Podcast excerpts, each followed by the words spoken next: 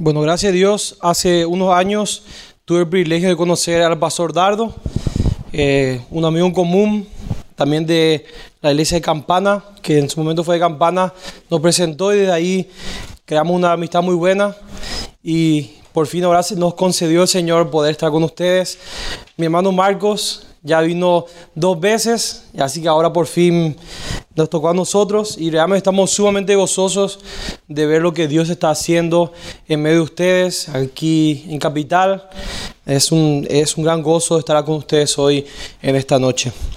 Y hay compañías, hay empresas que han hecho un trabajo tan bueno en marketing, que han trabajado de una manera tan bien su marca, que con tan solo nosotros ver una simple imagen o ver unos colores o ver un gesto, uno rápidamente puede reconocer qué empresa o qué compañía es. Por ejemplo, si yo le pongo a ustedes un cartel, o usted está manejando en la carretera y ven un cartel de color rojo, de color amarillo y que tiene una M. ¿Qué, ¿De qué marca estamos hablando? McDonald's, muy bien. De la misma manera, en el pasaje que vamos a considerar esta noche, vamos a ver que hay acciones, que hay actitudes, que hay marcas y comportamientos que distinguen y que hace que uno rápidamente puede decir, al ver esa marca, puede decir, esa persona es un verdadero creyente. Así que le invito a que desde ya puedan abrir sus Biblias en la carta de Primera de Juan, capítulo 4, y vamos a considerar esta noche los versículos 7 al 12. Primera de Juan, capítulo 4, versículos 7 al 12. Y favor de dejar abiertos ahí sus Biblias. Y antes de entrar de lleno al texto, quiero simplemente darle un poco de contexto ah, de, de, lo que es la carta de Primera de Juan y el capítulo 4 para entender lo que Juan nos va a hablar esta noche. Y esta carta de Juan está destinada posiblemente a la iglesia que estaba en Éfeso, una iglesia que estaba siendo terriblemente bombardeada por los falsos maestros, por falsas enseñanzas, por doctrinas engañosas, de tal manera que estaba provocando que muchos cristianos se confundan, que inclusive duden acerca de su fe, de si eran cristianos o no eran cristianos, si eran verdaderos creyentes o no. Inclusive había muchos que estaban abandonando a la iglesia. Así que Juan le escribe esta carta a esta iglesia y le da pautas le da cosas que son claramente visibles y que distinguen en un verdadero creyente. Si ustedes ven estas marcas, ustedes pueden asegurarse de que ustedes son verdaderos creyentes, verdaderos hijos de Dios. Entonces, Él le da tres pautas, la pauta moral y pregunta si verdaderamente estamos viviendo de acuerdo a los mandamientos de Dios, la pauta doctrinal, si creemos verdaderamente que Jesús se hizo hombre y que es el Hijo de Dios. Y la tercera es la pauta del amor, si verdaderamente amamos a los hermanos. Así que esas tres, estas tres pautas eran marcas visibles que al ver eso en la vida de una persona, uno podía asegurarse, ese es un verdadero creyente. Podemos estar seguros de que ese es un creyente. Pero Juan resume aún más, de manera más clara y concisa, cómo se ve un verdadero creyente. Inclusive yo podría decir estas características son las características que una iglesia que es verdaderamente saludable resaltan y destacan en ella. Y leamos, leamos rápidamente 1 de Juan, capítulo 3, versículo 23, donde Juan hace ese resumen. 1 de Juan, capítulo 3, versículo 23, dice así, y este es su mandamiento. En primer lugar, que creamos en el nombre de su Hijo Jesucristo y en segundo lugar, que nos amemos unos a otros como Él nos ha mandado. Hermanos, ¿usted quiere estar seguro de salvación? Pues examinen sus vidas y miren si estas pautas son verdaderamente visibles. Por un lado, tener un buen entendimiento de lo que la palabra de Dios dice acerca de nuestro Señor Jesucristo y obviamente creer en esas verdades. Y por el otro lado, es amar verdadera y profundamente a los demás hermanos. Y quiero acotar que esta carta iba dirigida a una iglesia local específica. Este no es un mandato general de amar a todo el mundo, aunque en otros pasajes se habla que debemos amar a los prójimos, inclusive amar a los enemigos. El enfoque de Juan aquí es un contexto de una iglesia local. Cuando habla de amor se refiere a amarnos profundamente a los hermanos de mi iglesia local, que en caso de ustedes sería la iglesia bautista misionera de Cava. Así que cuáles son, así que eso es lo que uno podría preguntarse, ¿por qué Juan hace eso? ¿Por qué razón o qué tiene en común creer las verdades acerca de lo que la palabra de Dios dice acerca de Jesucristo y el amarnos unos a otros? ¿Por qué Juan escoge y distingue de entre todas las características que él podría distinguir? ¿Por qué distingue estas dos? O mejor dicho, ¿qué tienen en común la sana doctrina, creer la sana doctrina y amarnos unos a otros? Y en primera de Juan Ustedes van al capítulo 4, solamente capítulo 4, van a encontrar que más de 29 veces aparece ya sea la palabra amar, amado o amor. Y hay una razón específica por la que Juan hace tanto énfasis en que debemos amarnos unos a otros. Y este, si ustedes leen la carta, este ya va a ser la tercera vez que Juan les advierte, les insta a que debemos amarnos unos a otros. ¿Por qué razón Juan está tan preocupado en que debemos y que esa iglesia debía amarse unos a otros. Y en los tiempos de Juan había un grupo de personas que se habían infiltrado en la iglesia, como dije recién, falsos maestros que enseñaban cosas extrañas, que ellos estaban enseñando que uno podría llegar a ser una especie de super cristiano. Estaban enseñando que uno podría ser como un super cristiano. Y la manera que uno podría unirse al club de los super cristianos era solamente si un, grupo élite de maestros, unos super maestros, les revelaban un super conocimiento nuevo, un conocimiento que nadie más tenía, un conocimiento místico que solamente estos maestros poseían y que eso los llevaría a ser cristianos especiales, una categoría más alta y diferente de cristianos.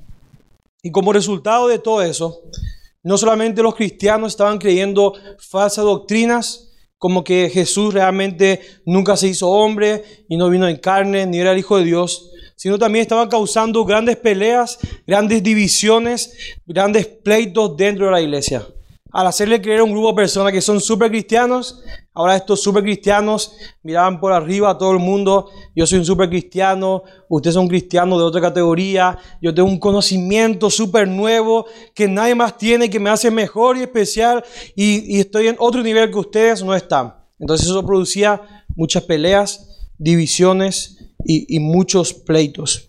Por eso la primera carta de Juan, ustedes van a ver una y otra vez que Juan les enfatiza y les recuerda que ellos debían permanecer en la verdad que ellos habían escuchado desde el comienzo, las enseñanzas apostólicas. La, toda la revelación ya nosotros tenemos, que es la palabra de Dios. Ustedes no necesitan nada nuevo, ustedes no, no necesitan un conocimiento místico, pero lo que ustedes sí necesitan es un discernimiento espiritual para reconocer lo que la palabra de Dios dice y para reconocer a los falsos maestros de los buenos maestros. Y la clave que Juan les da para desenmascarar a estos falsos maestros en todo Primera Juan capítulo 4 es lo siguiente. Ustedes quieren conocer quiénes son los falsos maestros.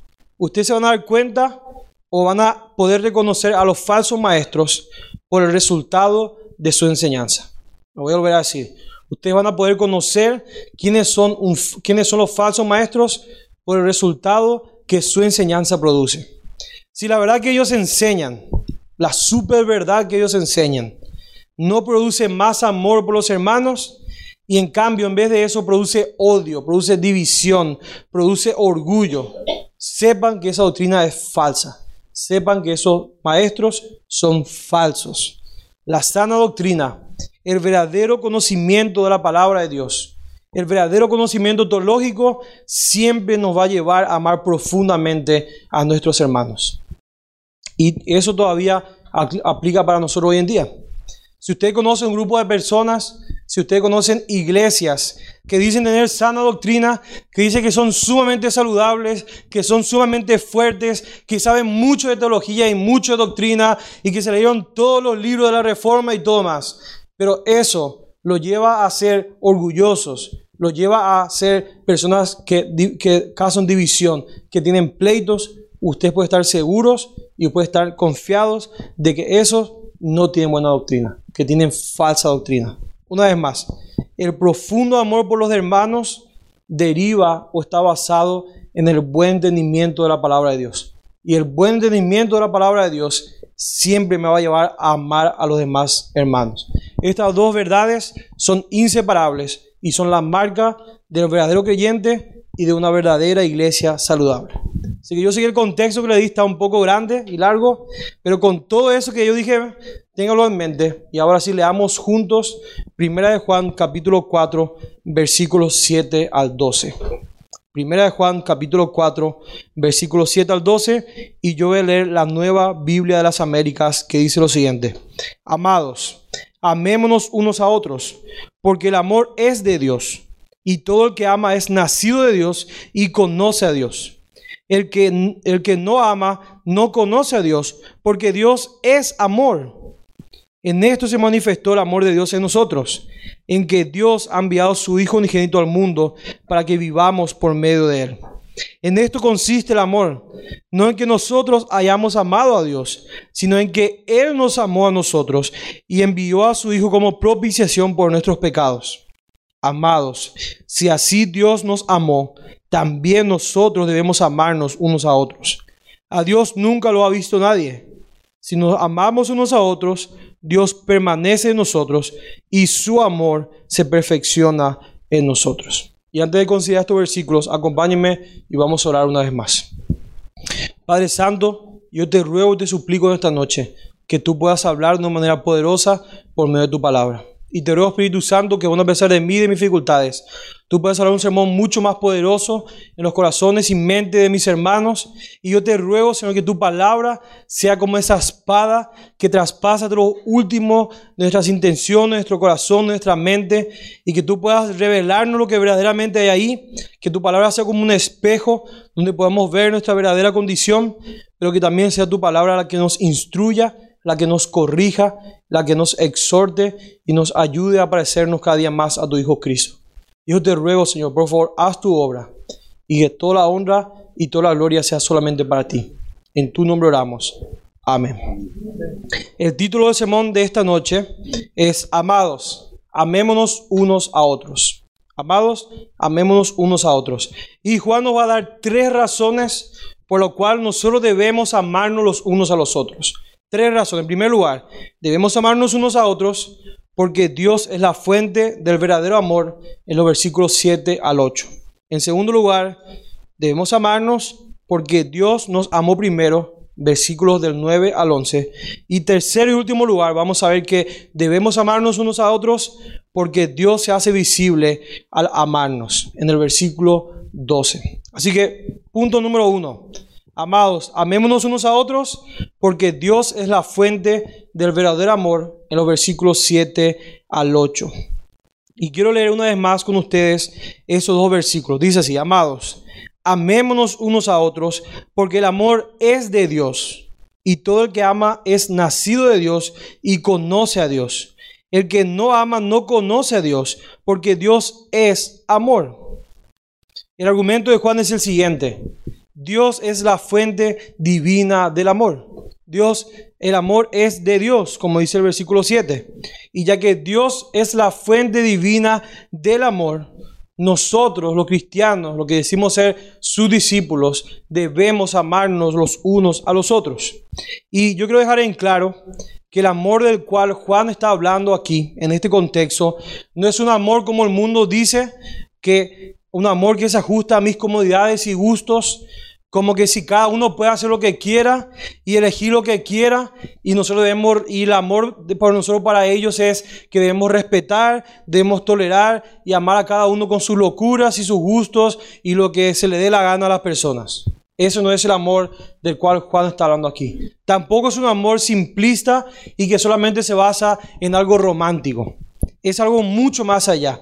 En toda la carta de Juan, Juan nos habla de un amor que es sacrificial, un amor que es abnegado, donde nosotros ponemos el bienestar de los demás por encima de mi propio bienestar. Es un amor que es comprometido con mis hermanos. de tal manera que nosotros nos preocupamos por los unos a los otros, que nosotros nos alentamos, que nos exhortamos, que nos animamos y estamos pendientes por mis demás hermanos dentro del contexto de nuestra iglesia local.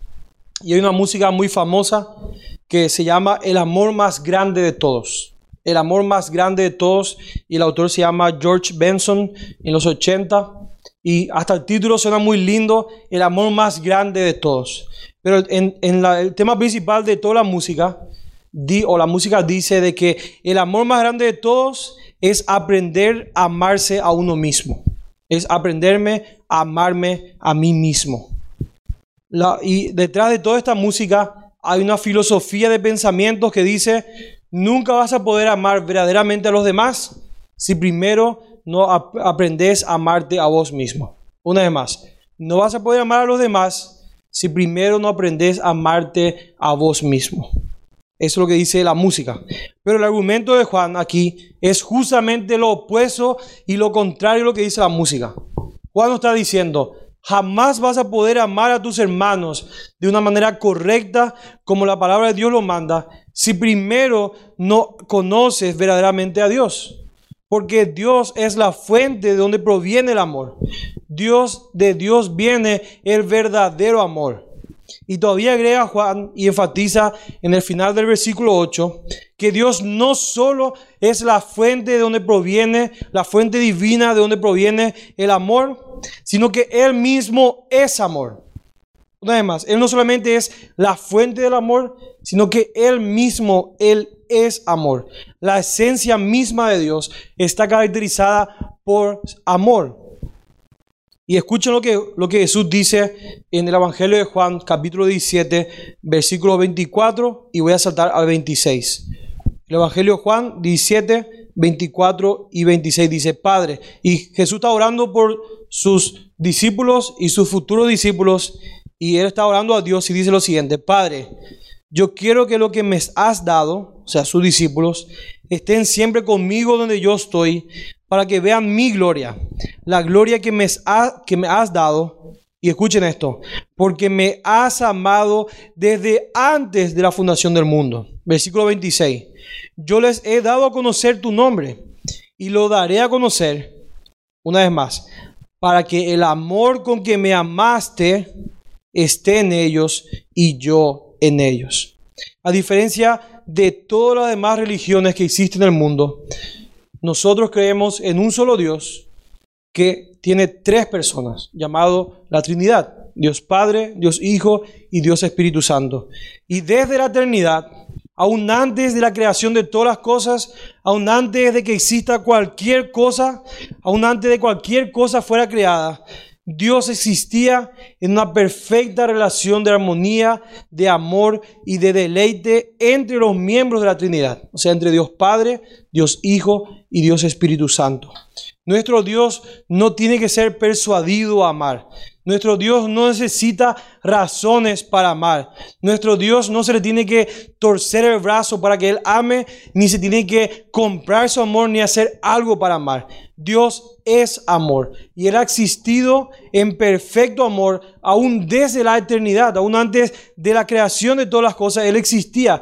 Parte de su esencia natural es amar. Y obviamente Aquí este versículo resaltan el atributo de Dios que es el amor, pero con eso no estamos diciendo que Dios solamente es amor. Obviamente hay otros atributos, la santidad, la justicia y muchos otros, pero por una cuestión de tiempo y del texto, solamente vamos a enfocarnos en este atributo que Juan está resaltando. Así que Juan nos dice directamente en el versículo 8, si vos sos una persona que no ama a tus otros hermanos, Vos simplemente no conoces a Dios porque Dios es amor.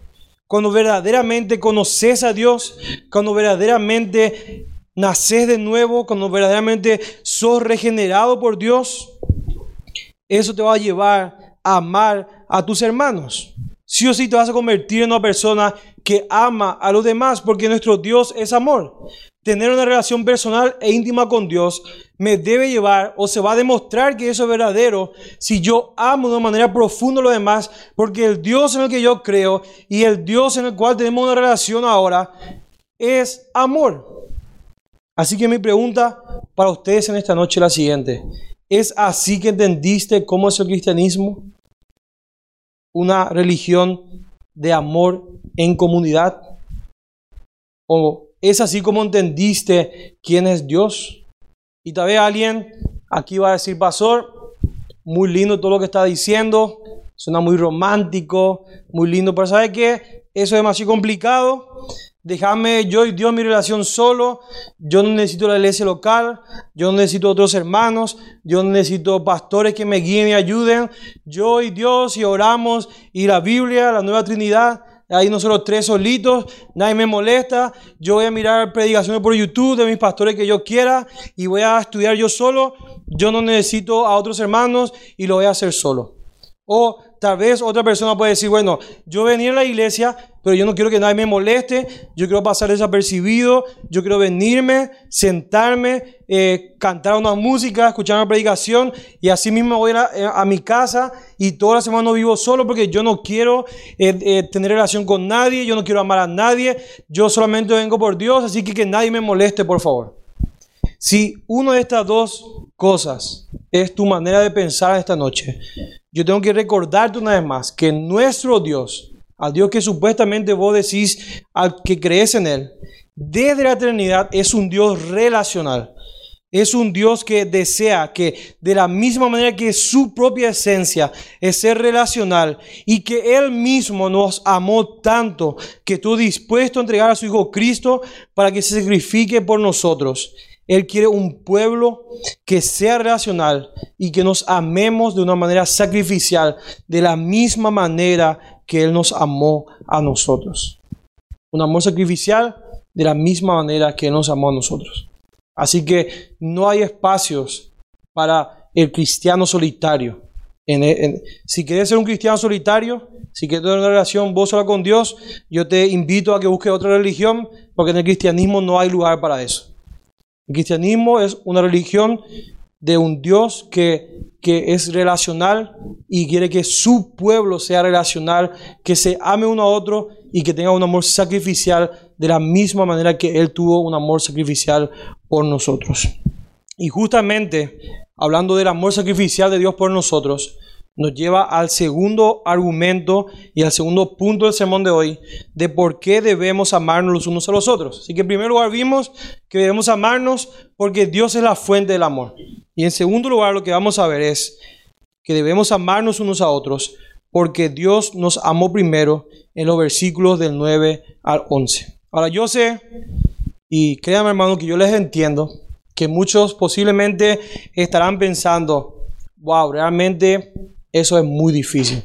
Yo debo amar profunda y verdaderamente a mis hermanos, aún a las personas que son difíciles de amar, aún cuando yo mismo soy un egocentrista y en egoísta y solamente pienso en mí mismo y solamente quiero que Dios me bendiga y que Dios me hable y que todo yo, yo, yo, yo, yo. Y me está diciendo la palabra de Dios que yo debo amar a los demás, que ya no se trata de mí, sino se trata de los demás, que debo amar a personas que son difíciles, que debo amar a personas que no me caen bien, que debo amar a personas que posiblemente tienen cosas que a mí no me agradan, a personas que son de, eh, perdón, me, fue, me equivoqué, pero me, me trabé un poco. A personas que son difíciles de amar.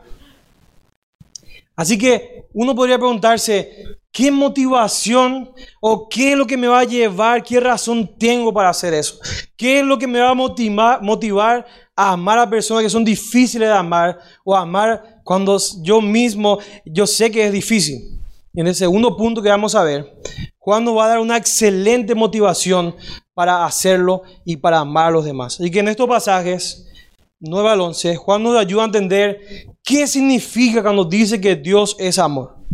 Y en vez de darnos una simple definición teórica y abstracta y poética del amor, él lo que hace Juan es apuntarnos a la demostración particular y concreta del amor de Dios. ¿Ustedes quieren saber en qué consiste el amor de Dios? Pues bien, ustedes tienen que mirar la cruz de Cristo y lo que Cristo o lo que Dios tuvo, lo que Dios estuvo dispuesto a sacrificar por amor a nosotros. ¿Ustedes quieren ver lo que significa el amor? Entonces necesitan ver lo que Él ha hecho en Jesucristo. ¿Y qué fue lo que hizo Dios en Jesucristo?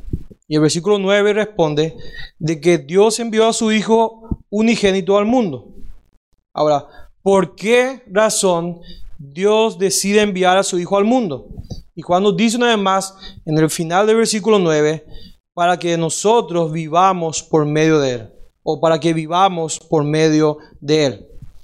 De manera simple, si Dios envió a su Hijo al mundo para que vivamos o para que tengamos vida por medio de Él, eso implica que anteriormente, sin Cristo, nosotros no teníamos vida, que estábamos muertos. Y obviamente esto habla de en un sentido espiritual.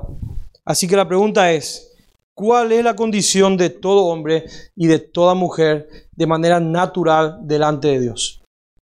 Y todos nosotros, todos nosotros, sin excepción alguna, somos pecadores delante de Dios y nos hemos revelado ante Dios. Dios nos creó a nosotros para vivir para su gloria y para deleitarnos en Él.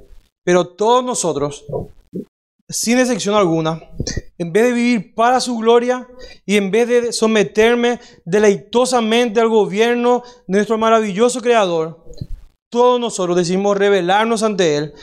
Todos nosotros decidimos vivir de manera completamente independiente de Él. Yo no quiero saber nada de Dios yo voy a vivir mi propia vida. Como unos pequeños anarquistas, de manera simbólica, usurpamos el trono de Dios y le bajamos a Dios del trono y nos pusimos a nosotros mismos, nosotros oramos y le sacamos a Dios del trono y nos sentamos en el trono que solamente a Dios le corresponde y a mis gustos y a mis placeres y lo que a mí me gusta. Y ahora yo voy a ser el Dios de mi vida y yo voy a decidir lo que yo voy a hacer y lo que a mí me gusta y lo que a mí me causa placer y lo que a mí me parece que es mejor. Así que como consecuencia de eso, como consecuencia de rebelarme abiertamente en contra de mi Creador, todos nosotros estamos muertos espiritualmente de manera natural, estamos incapacitados de poder relacionarnos con Dios y merecemos justamente recibir la ira de Dios por culpa de nuestro pecado y nuestra rebeldía.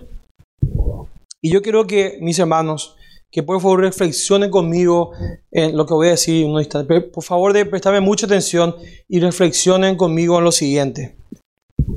Piensen en esto, Dios, a pesar de ser el ser más grande de todos, a pesar de ser el dueño y el creador de absolutamente todo, de los planetas, de las galaxias y de hacer de todo lo que existe.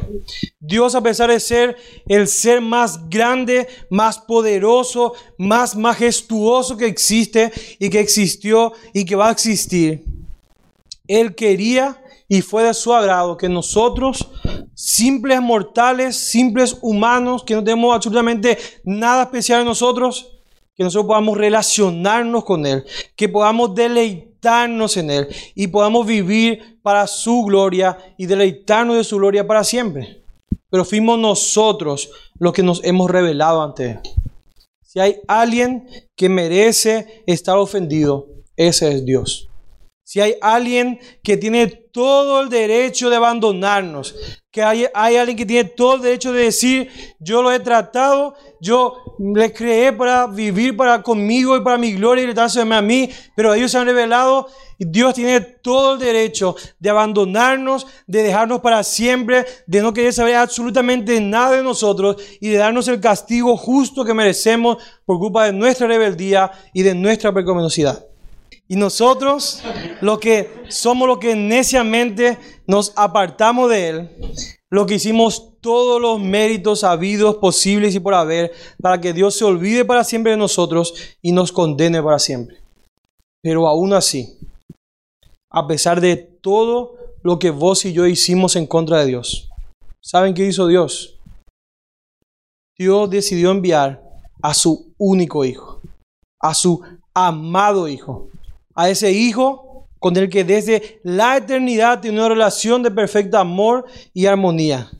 Dios Padre sacrificando a su único Hijo y enviarle a la peor muerte de todas, la muerte de la cruz, para que nosotros rebeldes, para que nosotros los traidores, que no merecíamos y merecemos absolutamente nada, ahora podamos tener vida por medio de Cristo.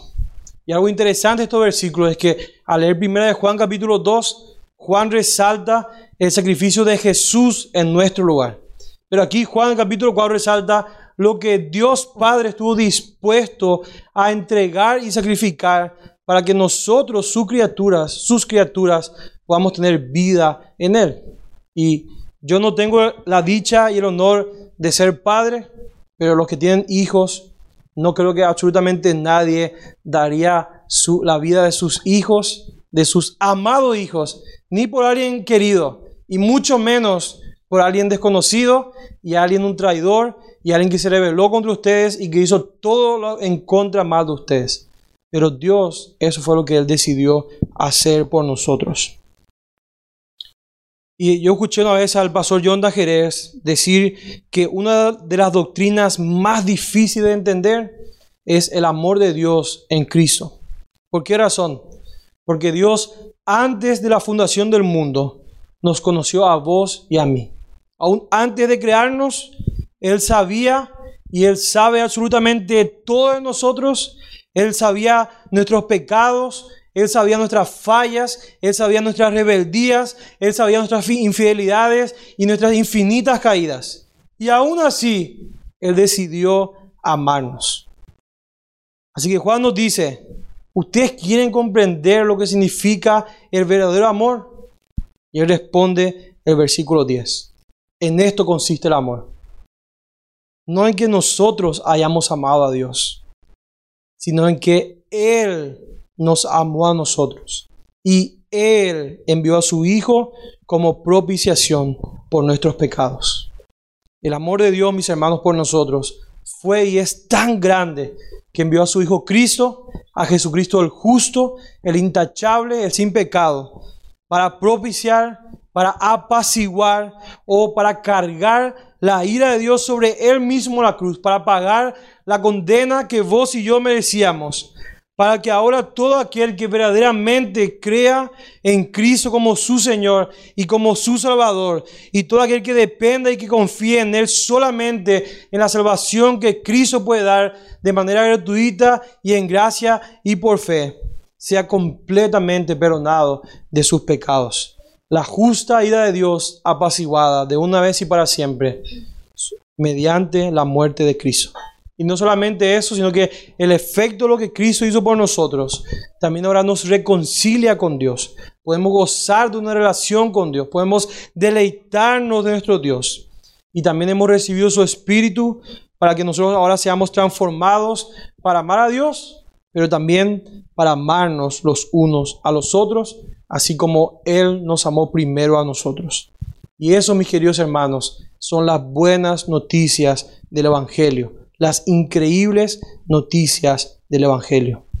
Y mi querido amigo, mi querido amiga que tal vez está con nosotros hoy en esta, en esta noche, si vos nunca te arrepentiste verdaderamente de tus pecados y de tu rebeldía ante tu Creador que es Dios, si verdaderamente nunca pusiste tu fe en Cristo como el único capaz de salvarte, como el único capaz que no es por tus obras, que no es por vos mismo, ni nada que vos puedas hacer, sino solamente en Cristo. Si vos nunca hiciste eso, yo tengo que advertirte que tu condición es que todavía estás muerto en tus pecados y en tu rebeldía ante Dios.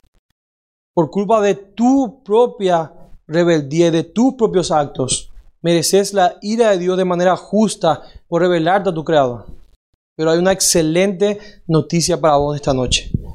Una vez más, si verdaderamente te arrepentís de tus pecados y de tu rebeldía ante tu Creador y pones tu fe en Cristo como el único capaz de salvarte, hoy mismo, esta misma noche, puedes ser perdonado, puedes pasar de muerte a vida.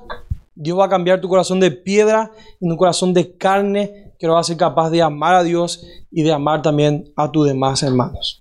Yo te ruego, mi querido amigo, que realmente consideres mis palabras, que prestes atención a lo que estoy diciendo y que realmente reacciones a lo que yo estoy diciendo, porque tal vez mañana puede ser demasiado tarde. Así que Juan, después de explicar el poderoso y merecido amor de Dios para con nosotros, él ahora se dirige a sus oyentes. Él tenía los focos, los reflectores puestos en lo que Dios hizo por medio de Jesucristo, en el sacrificio de Jesucristo, pero ahora saca los focos de Jesucristo y apunta a sus oyentes, como ahora su audiencia. Él, como ahora, ahora este es un apóstol de avanzada edad, con tanto cariño, con tanto amor, de manera tan pastoral. Él nos dice, le dice a su audiencia y nos dice a nosotros en el versículo 11, amados, si Dios así nos amó, también nosotros debemos amarnos los unos a los otros. En simple palabra, mis hermanos, ¿qué me motiva a amar a personas que son difíciles de amar? ¿Qué razón hay para amar a personas que realmente son difíciles de amar? Y Juan nos dice, en vez de pensar en vos y en lo difícil que era amar a los demás y lo que te cuesta amar a los demás, pensar y meditar en cómo Dios te amó y te dio vida en Cristo a pesar de que no merecías absolutamente nada. Y de la misma manera que Dios desplegó su amor, su gracia, su misericordia y su amor para contigo, de la misma manera ahora hace eso con los demás hermanos. Y no sé ustedes, hermanos, pero no se me ocurre una mejor motivación y más grande motivación para amarnos unos a otros que recordar lo que Cristo, el gran amor de Cristo y de Dios Padre por nosotros. Así que la tercera y la última razón, recordamos una vez más, debemos amarnos unos a otros porque Dios es la fuente del amor. Debemos amarnos unos a otros porque Dios nos amó primero. Y en tercer y último lugar, debemos amarnos unos a otros porque Dios se hace visible cuando nosotros nos amamos los unos a los otros. Versículo 12. Y Juan les dijo, Jesús, pero les dijo a sus discípulos, en esto ustedes van a poder reconocer quiénes son mis verdaderos discípulos. ¿De qué manera? Si tienen amor los unos por los otros. Pablo dijo en Gálatas 5:14 que toda la ley se cumple y toda la ley se resume y llega a su cumplimiento final en amar a tu prójimo como a ti mismo. Y ahora Juan va aún más al decir que es por medio de ese amor sacrificial que nosotros debemos tener los unos por los otros, que la iglesia hace visible el amor de Dios al mundo. Y leamos una vez más el versículo 12. A Dios nunca lo ha visto nadie. Pero si nos amamos unos a otros, Dios permanece en nosotros y su amor se perfecciona en nosotros. Aquí está la lógica de Juan en el versículo 12. El Dios invisible que se manifestó en la persona de su Hijo Jesucristo, también se manifiesta y se hace visible cuando la familia de Dios, cuando el cuerpo de Dios, cuando la iglesia, que somos nosotros, nos amamos con esta clase de amor semejante a Cristo. Y podemos preguntarnos, ¿cómo es el amor de Dios? ¿O cómo lo demostramos y hacemos visible ese amor de Dios al mundo? Y realmente, si pensamos bien, el mundo también ama. Y yo creo que es fácil amar a personas que son iguales a nosotros. Es fácil hablar, amar a personas que son semejantes a nosotros o que con los cuales tenemos muchas cosas en común o tenemos muchos gustos en común. El mundo también puede hacer eso.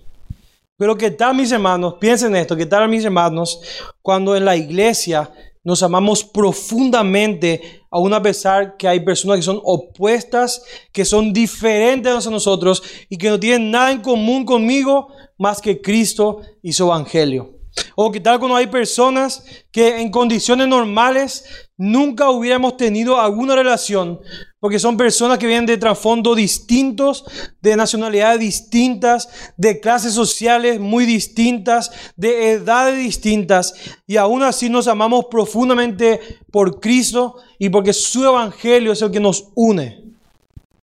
O qué tal cuando paso tiempo con mis hermanos y al pasar tiempo con mis hermanos, me empiezo a dar cuenta de sus errores, de sus pecados, de sus falencias, según de sus dificultades. De tal manera que hasta nos lastimamos y nos defraudamos los unos a los otros. Pero aún así, nos tenemos un amor lleno de gracia y lleno de compasión de tal manera que decidimos invertir tiempo el uno con el otro, nos ayudamos los unos a los otros para hacernos más semejantes a Cristo. O que tal hermanos que no con tanto amor, con tanta misericordia y con tanta gracia le mostramos los pecados a los demás y le ayudamos a corregir esos pecados que vemos en sus vidas. Pero también cuando nosotros mismos aceptamos la corrección de mis hermanos que me aman tanto y están tan seriamente preocupados por mi alma y por, mi condición espiritual, que ellos me corrigen, que ellos me exhortan y cuando yo me desvío, ellos me ayudan a volver al camino de Cristo y su palabra.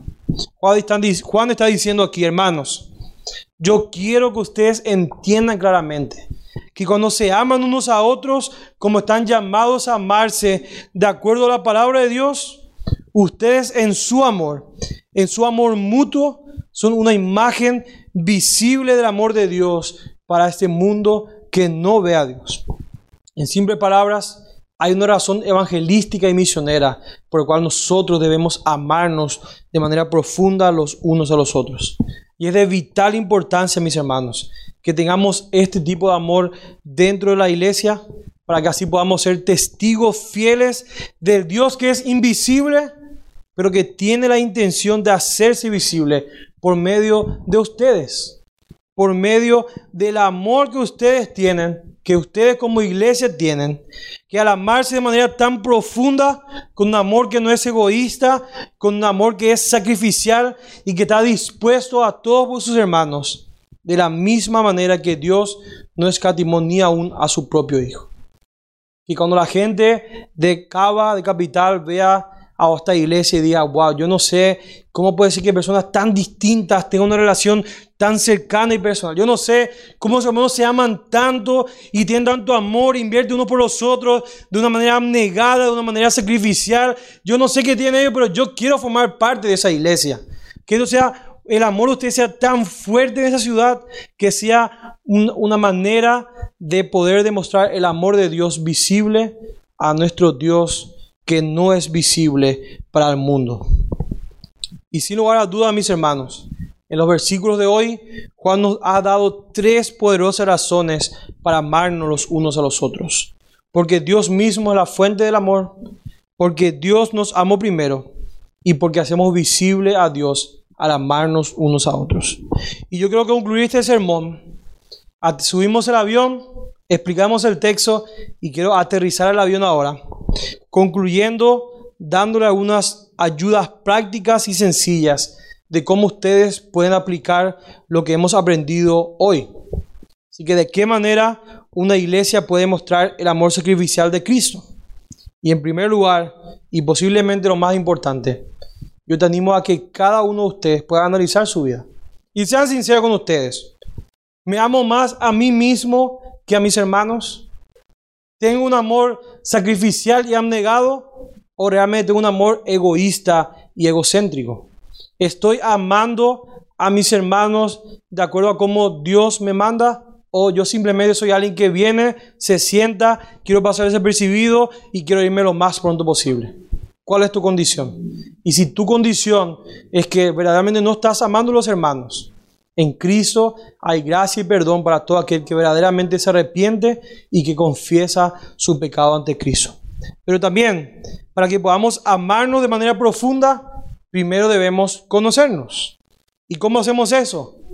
Le voy a dar algunas cosas prácticas. Yo sé que ustedes son el segundo grupo. Y una cosa práctica es llegando temprano a la iglesia. Y yo sé que tal vez por los horarios no es tan fácil todavía pero estamos orando mucho por ustedes para que Dios les conceda un templo más grande y puedan comprar ese lugar que está en vista, para que todos juntos puedan disfrutar, llegar temprano y querer compartir los demás, quedarme hasta más tarde a terminar el servicio porque yo estoy interesado en conocer a mis hermanos, en conocer su situación espiritual, en conocer cómo está su familia, cómo está su vida devocional. Y quiero ser honesto con ustedes, yo quiero reconocer que muchas veces yo tengo la tendencia de, en vez de hablar de cosas espirituales con mis hermanos, aprovechando que es domingo, que es el día del Señor, que estamos todos juntos aquí, tengo la tendencia de querer hablar a través de deporte o de fútbol, o de economía, o de cómo cayó el peso, o de cómo está la política, la economía, o cualquier otra cosa. Pero ¿qué tal si mejor aprovechamos y hablamos de cosas espirituales? Puedes preguntarle a un hermano al, final, al finalizar el servicio, ¿cómo está tu relación con Dios? ¿Cómo está tu vida devocional? ¿Cómo está tu matrimonio? ¿O cómo pensás que podemos aplicar esta semana el sermón que hemos aprendido o que hemos escuchado en esta noche? Yo les insto, mis hermanos, a que ustedes puedan ser intencionales en pasar tiempo los unos con los otros. Y no solamente aquí dentro de la iglesia, sino también fuera de la iglesia. Sean intencionales en practicar la hospitalidad, en invitarse a la casa, en verse en la semana para poder conocerse, para poder conocer las necesidades, las falencias y las cosas con las que mi hermano está luchando hoy en día. Pero también siendo lo suficientemente humilde para que yo pueda reconocer a mis hermanos las cosas en las que yo estoy luchando, las cosas que a mí me cuestan, los pecados que ahora mismo están siendo difíciles de salir. Y hermanos, seamos honestos y no tratemos de demostrarnos que siempre todo está bien y de que no tenemos ningún problema, porque eso no es cierto. Y una de las mentiras más grandes que nosotros los cristianos y uno de los pecados más comunes que los cristianos hacemos es justamente el día domingo, cuando mis otros hermanos me ven y me saludan y me preguntan, hey Santi, ¿cómo estás? ¿Cuál es la respuesta que nosotros damos? Todo bien, excelente, buenísimo de bendición en bendición, dirían todavía algunos más. O como dirían ustedes, todo joya, todo joya. Pero la realidad, mis hermanos, es que, salvo que ustedes sean super cristianos de otra categoría, los cristianos normales como yo, luchamos todavía con el pecado, mientras tenemos este cuerpo pecador y vivamos aquí. Tenemos problemas, tenemos dificultades, tenemos falencias. A veces yo le fallo a mi esposa, a veces los padres le fallan a sus hijos. A veces fallo con mi compañero de trabajo, con la universidad o en el colegio o en el lugar que ustedes se encuentran. Y uno de los regalos más grandes que nuestro Dios nos dio para luchar en contra del pecado y para crecer espiritualmente y abandonar los viejos hábitos son, es justamente mis otros hermanos en la fe. Así que aprovechemos a nuestros hermanos que nos alientan, que nos levantan, que nos animan. Y aún si es necesario, que me exhorten y me llamen la atención en pecados que tal vez yo mismo no me doy cuenta. Pero que lo hagan con amor y con gracia. Y ya que el amor de Dios se hace visible cuando nos amamos profundamente, a pesar de ser tan diferentes, yo les insto, hermano, y tal vez lo voy a dejar como tarea a ustedes, de que ustedes puedan tratar de conocer y ser intencional, intencionales en relacionarse con personas que tal vez son bien diferentes a ustedes. Por ejemplo, si sos casado, empieza a juntarte con los que son solteros. Si sos soltero, con los que, con los que son casados. Si sos de una familia que no tiene hijos, que tal si empezar a juntar con personas que sí, con familias que sí tienen hijos.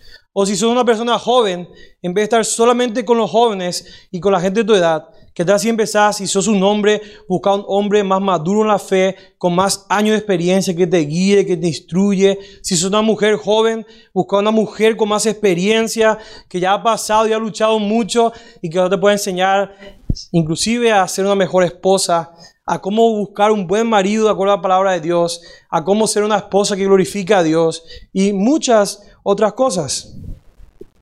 Así que traten de buscar a alguien que no necesariamente sea igual que vos, que tal vez sea completamente diferente a vos. Y alguien podría decir esta noche, pero pasó, yo ahora soy muy tímido, yo soy extrovertido, yo no soy muy bueno con la persona, no se me da las relaciones, la verdad que yo no sé hacer eso, así que mejor yo voy a esperar que, ya que los demás también escucharon, que ellos se acerquen a mí y que ellos tomen la iniciativa. Yo quiero recordarte de que el punto de Juan es tener un amor sacrificial y un amor abnegado. Un amor que pone el bienestar de los demás antes que mi propio bienestar. Así que si a alguien no le gusta eso, si alguien no está de acuerdo con mis palabras o con lo que la palabra de Dios enseña y tal vez está muy difícil, así que yo mejor no lo voy a hacer. Yo tengo que advertirte y recordarte que justamente ayer algunos hermanos han celebrado el hermoso paso del bautismo, que es un simbolismo que declara públicamente que todo verdadero cristiano tiene que bautizarse y que declara que de la misma manera que yo me sumergí en las aguas del bautismo, yo moría a mí mismo en, esa, en, esa, sumergirme de manera simbólica, yo moría a mí mismo, ahora yo moría a mis pecados, yo moría a mi vieja vida. Y cuando salimos del agua estamos simbolizando de que ahora mi vida le pertenece a Cristo, que yo estoy unido a Cristo, que ya no se trata de mí, ya no se trata de lo que a mí me gusta, ya no se trata de lo que a mí me agrada y lo que, es, lo que me es más fácil o lo que no me gusta hacer, lo que es difícil. Se trata de serle fiel a mi redentor. Se trata de serle fiel a mi creador. Así que muchas veces hay cosas que no me gustan. No, no me gustan. Hay cosas que no me siento cómodo haciéndolo. No, no me gusta. No, no me siento cómodo haciendo muchas cosas. Pero Cristo me manda. Y yo debo ser fiel a mi creador. Recordando que yo ya renuncié a mí mismo. Que ya no se trata de mí. Se trata de Él y se trata de su gloria.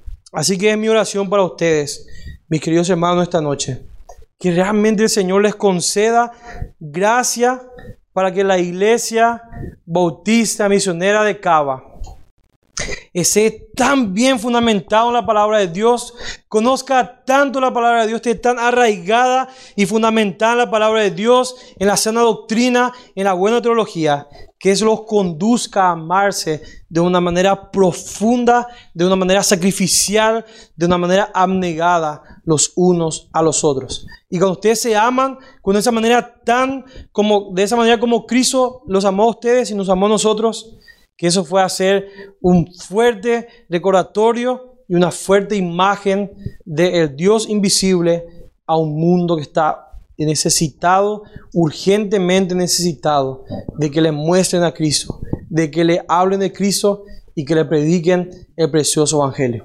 Así que hermanos, les insto, amados hermanos, amémonos unos a otros de la misma manera que Cristo nos amó. Oremos. Padre Santo, gracias por tu poderosa palabra.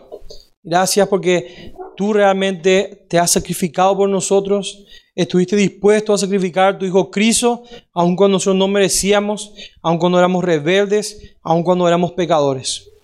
Yo te pido, Padre, que de la misma manera que tú nos has amado, que tú nos enseñes, que tú nos des tu gracia para amarnos los unos a los otros de una manera, de una manera tan visible que el mundo pueda ver tu amor visible de una manera clara y de manera sencilla, Señor.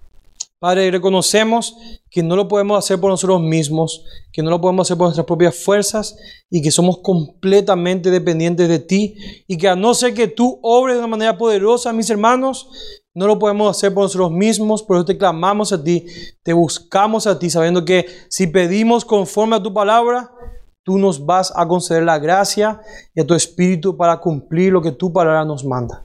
Te ruego por esta iglesia amada de la iglesia bautista misionera de Cava, que tú los capacites y que ellos puedan conocerte de una manera tan profunda que eso conduzca a amarse verdaderamente y que esto sea claramente visible al mundo.